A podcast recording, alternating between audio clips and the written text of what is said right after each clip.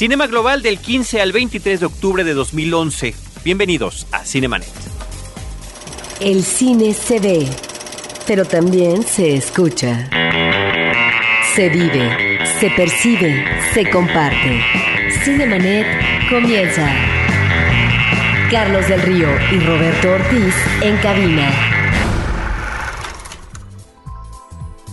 www.frecuenciacero.com.mx es nuestro portal principal. Este es el espacio dedicado al mundo cinematográfico Cinemanet. Soy Carlos del Río y saludo Roberto Ortiz. Carlos, tenemos eh, dos invitadas en esta ocasión para que nos hablen de un festival que está cobrando forma, que está cobrando consistencia y que es importante saber porque me da la impresión que por sus eh, temáticas, el tipo de programación que están estableciendo, pues va dirigido también a un nicho, a un sector del público. Nos da gusto recibir nuevamente en los micrófonos de Cinemanet a Patricia Zavala, que en esta ocasión viene como directora y programadora de Cinema Global. Patricia, bienvenida. Muchas gracias. Y también nos acompaña Lorena Sosa, que es coordinadora general de Cinema Global y además programadora del Cineclub Revolución, conductora de las actividades que se dan por allá. Bienvenida. Muchas gracias. Muchas gracias por Roberto. ¿Cómo arrancamos esta charla acerca de Cinema Global? Pues a mí me llama mucho la atención que este festival tiene un lema cada año. En esta ocasión es Anarquía Estética Rabiosa y por el tipo de programación que uno observa, sobre todo algunas películas eh, de grupos o de música punk, es que eh, nos están remitiendo algunas de estas eh, películas a esta inconformidad de las generaciones últimas ante una sociedad globalizada donde cada vez hay menos posibilidades de trabajo, de el manejo de la expresión y que finalmente tal vez aquí se encuentre uno de los puntos importantes de este festival. No sé si estoy en lo correcto. Sí, claro que sí, Roberto. De hecho, sobre el lema, anarquía estética rabiosa, así tal cual la ahí, porque nosotros estamos un poco haciendo homenaje a la anarquía como estética, ¿no? Digamos, como estética relacionada con la política, por supuesto, como el mundo del arte virando hacia la política y hacia los movimientos, sobre todo en las ciudades, ¿no? Sí que tiene que ver con la inconformidad frente a, a faltas de oportunidades laborales o simplemente a, al cuestionamiento de un sistema que no da lo que estas generaciones estaban pidiendo, ¿no? Que digamos que esto viene en este siglo XX convulsionado, ¿no? Desde mucho antes de los 80, pero en los 80 es cuando se cuaja, digamos, como toda esta estética a la que nosotros le estamos haciendo honor, que, que tiene que ver mucho con el punk y, y con el street art y, y, la cultura de la calle, ¿no? Como la inspiración en la calle y desde lo que se puede hacer ahí sin entrar en procesos de consumo muy complejos, ¿no? Como lo que tengo en las manos es con, con, lo que yo puedo elaborar arte, sea música, sea cine, sea lo que sea, ¿no? Veo que Cinema Global es una producción de Circo 2.12, un proyecto que también ya tiene su década de existencia. ¿Nos pueden platicar cómo están estos eh, antecedentes y cómo se conecta? Claro que sí. De hecho, Cinema Global ha sido uno de los primeros proyectos de Circo 212 por allá por el 2003 y era parte, era la sección de cine del Festival de México en el Centro Histórico. Primero fue como una pequeña muestra de cine que tenía unas pocas películas eh, luego se convirtió en algo también como de más de producción, entonces eh, fue una instalación de video en el, en el Zócalo. Luego hubo una como un llamado a varios artistas, a varios cineastas que hicieron unos cortos, que esa, esa edición se llamó Identidad, la identidad, y había varios cortos de diferentes artistas que se reunieron, eran creo como 10 o 12, y también se pasaron una instalación en el Zócalo. Luego hubo un descanso en un periodo que no se hizo Cinema Global y luego en el 2009 se retomó también con Circo 212 y el Festival de México, ya cuando cambió de personalidad y se volvió como el Festival, el FMX. Y en ese caso, en el 2009 se llamó La Subversión, que era cine norteamericano de, los 50s y los 60s. Ahí tuvimos un invitado especial que fue Shem Cohen, que vino a hacer una residencia artística y de ahí salieron unos cortos de, algunos alumnos que él tuvo luego en un taller y él hizo una, un mediometraje que se llamó Manifiesto de F, que era como un retrato del centro histórico y luego fue en el 2010, fue la, sub, eh, la subversión, no, fue Acción Reacción, que fue cine iberoamericano contemporáneo, que fue de los más grandes que hizo. Hasta ahora Cinema Global, porque tuvo 30 películas, un montón de invitados, fue como una fiesta cinematográfica bastante grande. Y este año ya no estamos siendo parte del Festival de México, así que Circo 212 tomó las riendas del proyecto, lo estamos haciendo de forma independiente,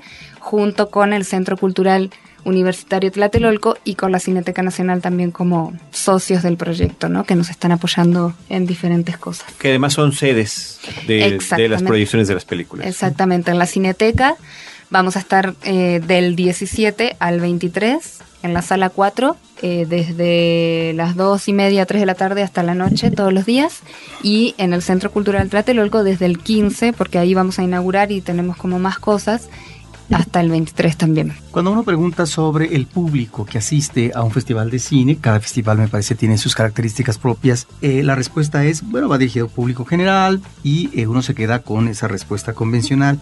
Eh, sin buscar, sin buscar una respuesta por parte de ustedes diplomática, ¿cuál es el público que finalmente se está definiendo? Porque bueno, hay temas, contenidos específicos, hay eh, formas narrativas también, eh, digamos, muy diferentes. ¿Cuál sería ese público? ¿A qué nicho están ustedes dirigiéndose o en el cual están logrando un descanso favorable con respecto a la reacción del público? Es bien interesante esa pregunta porque siempre en circo, en los diferentes proyectos que hemos hecho a lo largo de estos años, es una pregunta que nunca nos dejamos de hacer. Es para quién estamos haciendo esto, ¿no?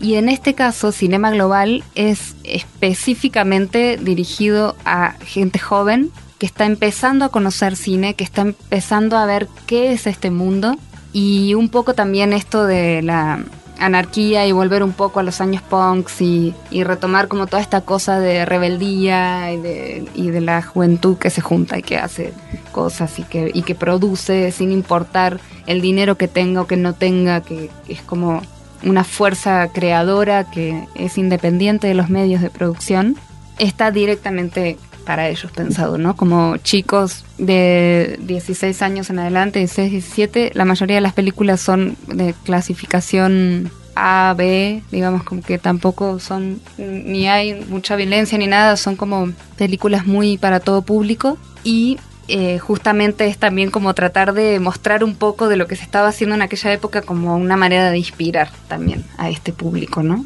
Y en Tlatelolco siempre, ¿no? Todo el año tenemos la Sociedad del Cine y siempre tratamos como de llamar a público por un lado sí como muy conocedor porque eh, dentro de Cinema Global tenemos películas que son tributo y que sí son como pequeñas joyas que uno dice así de ay, para que el, que conoce pueda decir qué bueno que están trayendo esta película y para el que no conoce también una forma de entrar en este en este mundo del cine, ¿no?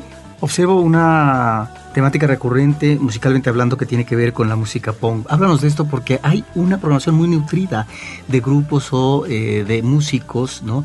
que hacen esta música. Sí, de hecho, tenemos, por ejemplo, desde la película de Les Kowalski que es, eh, se llama Está Didi en casa, que es sobre el bajista de los Ramones Didi Ramón. Así me voy a abrir la programación para decírselos con. Eso que se escuche es efectivamente la hoja de la programación que está abriendo sus páginas para que la podamos visitar aquí.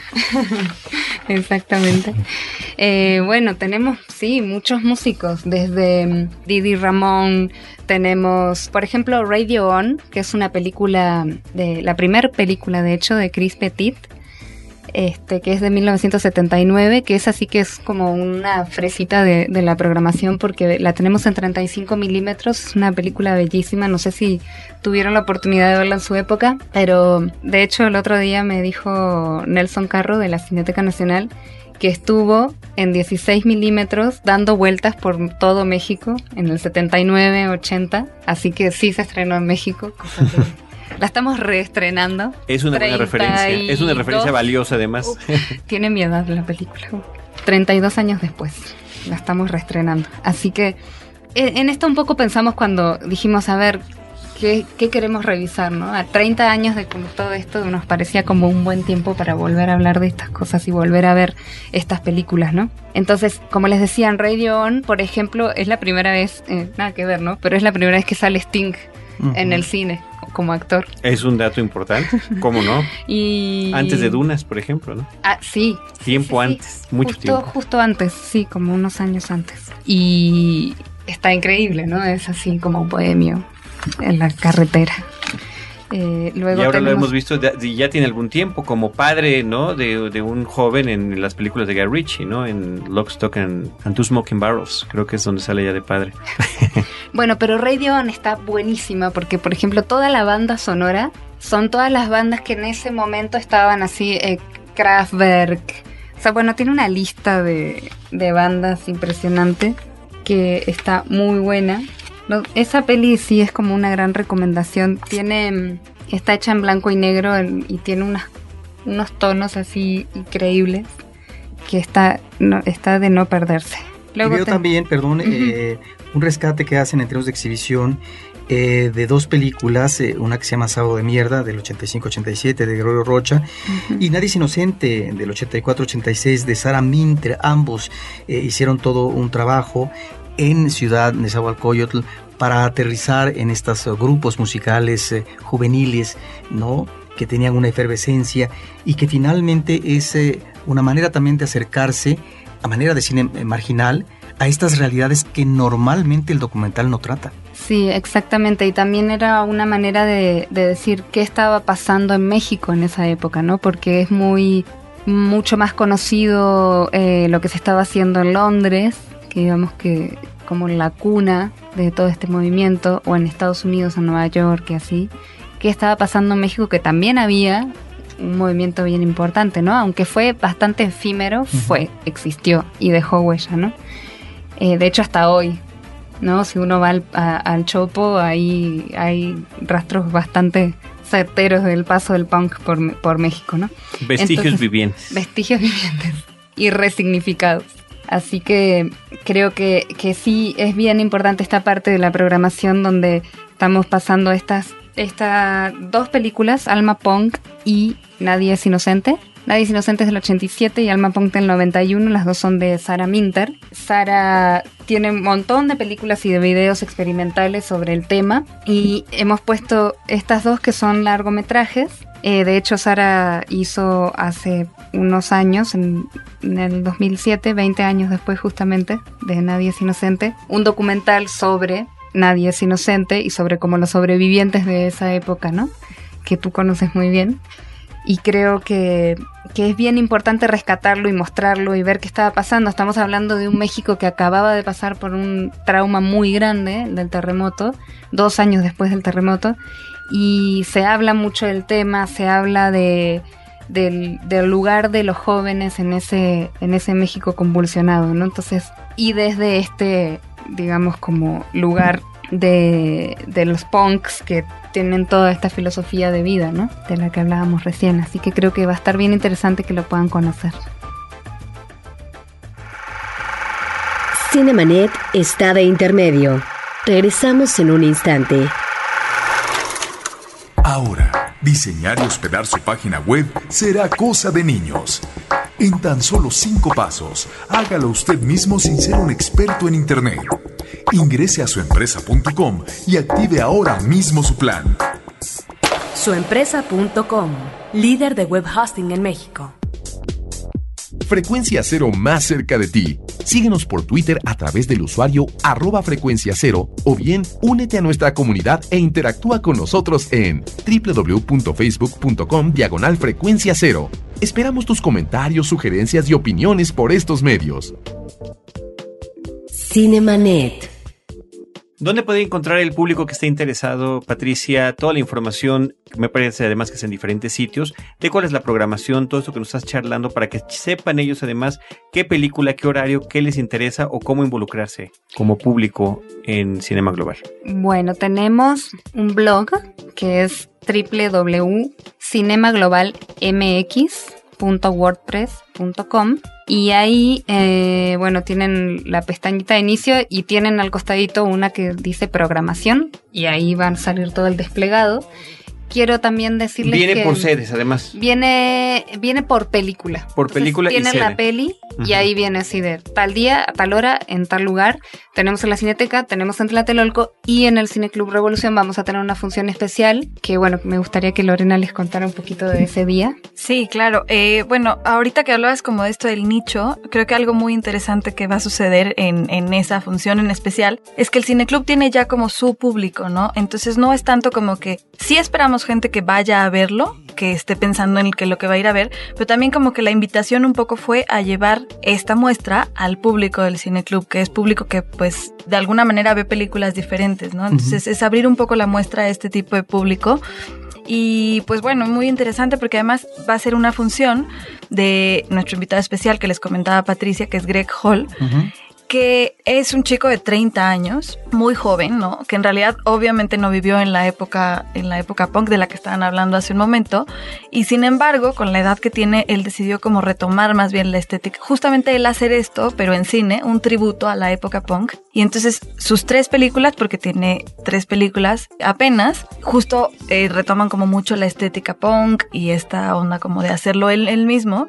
Y bueno, pues va a estar súper interesante porque además él va a estar acá en México para una conferencia magistral el 17 de octubre en la Cineteca, para la función del Cine Club Revolución, para en todas las funciones eh, una sesión de preguntas y respuestas y para dar un taller que se llama Personalidad Urbana en el Centro Cultural Tlatelolco. Y vemos que en la ceremonia de clausura proyectan un documental que se llama Infierno W10 de Gran Bretaña, si no me equivoco, ¿de dónde es? Sí, esa es la otra, esa es la cerecita. Ya. El arándano. Sí. Porque es eh, esta película es un mediometraje, digamos, dura 49 minutos. Ujú, Lo dirigió Joe Stromer ujú. en el 83 y es The Clash, hablando de los músicos honrados. The Clash, toda su es como toda la banda con sus amigos y sus familiares que decidieron hacer esta película, que es muy divertida, es como una película de acción y aventuras de gangsters, diría yo, como una cosa así medio de mafia, que es este están estos tres bandos que son los punks, que son ellos. Bueno, hay uno de ellos que hace de mafioso, que es un tipo que es como un dealer y que es director de cine porno, es lo, peor del mundo así. Y, y los policías, ¿no? Entonces entre estos tres bandos se dan una serie de situaciones muy chistosas y además es una película que está hecha en 16 milímetros en Super 8 y es muda, totalmente muda, con intertítulos y se cuenta esta historia, ¿no? A partir de un personaje que es un ciego, que no ve nada pero lo ve todo, ¿no? Y va contando toda la historia, este narrador. Es ciego y es mudo porque no, no se escucha. Y hay una banda sonora original que, es, que la hizo la banda, por supuesto, pero en este caso nosotros vamos a hacer una especie de tributo homenaje. Vamos a pasar la película y se va a musicalizar en vivo por la banda Waco Texas, en la que hay ocho músicos increíbles, entre ellos Leonardo Heiblum, y van a estar ahí, bueno, ya están trabajando. ¿Esto dónde va a ser?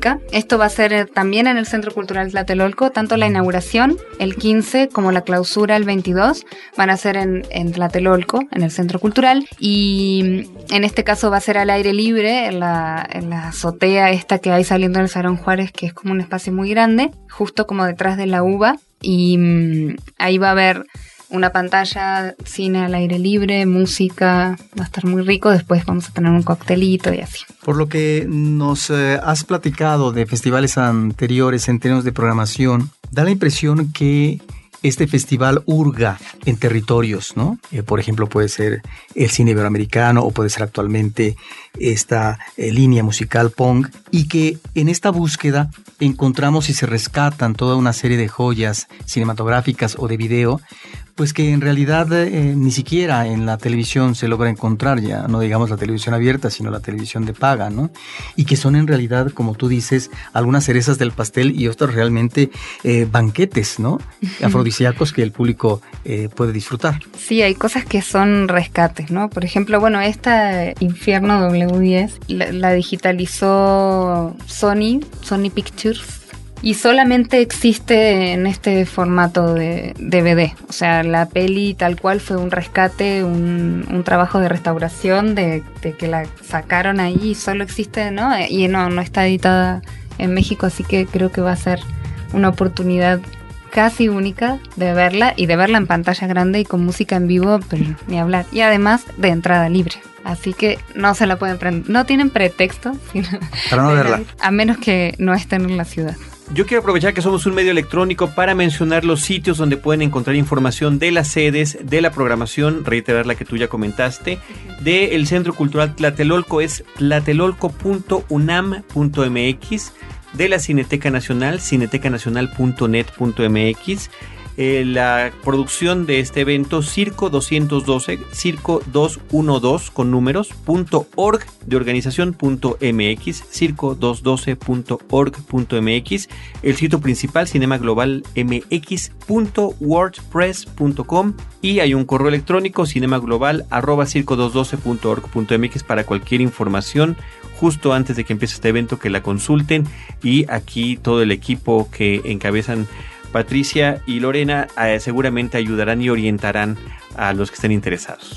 Sí, de hecho me gustaría hacer hincapié en que el 18 empieza el taller que viene a dar Greg Hall, como decía Lorena, que todavía tenemos algunos poquitos lugares, pero tenemos y mm, además estamos, como son ya los últimos días, haciendo una oferta que la estamos lanzando por primera vez a través de ustedes. Adelante. Es un taller que dura cuatro días, del 18 al 21. Es un intensivo de 11 de la mañana a 6 de la tarde con un corte para comer. Wow.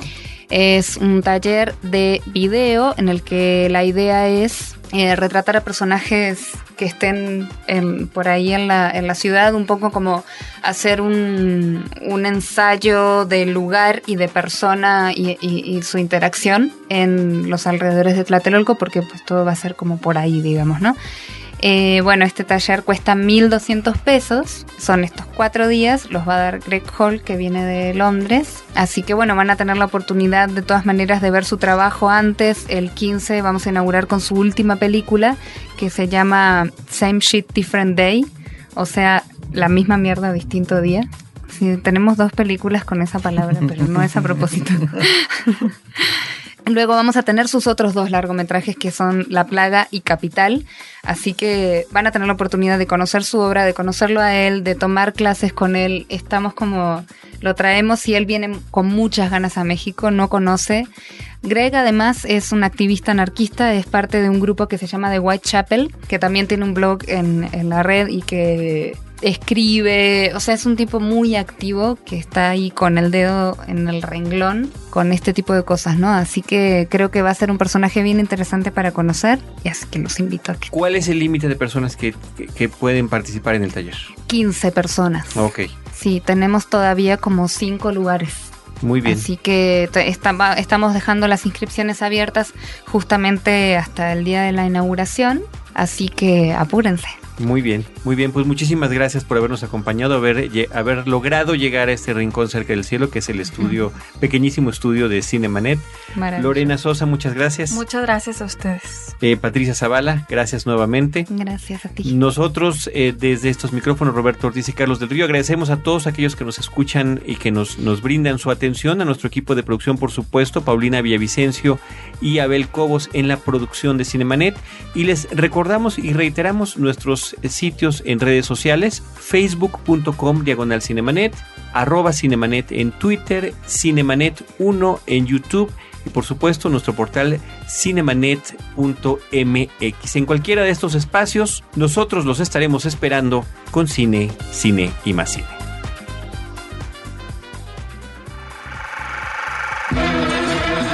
Cinemanet termina por hoy. Más cine en Cinemanet.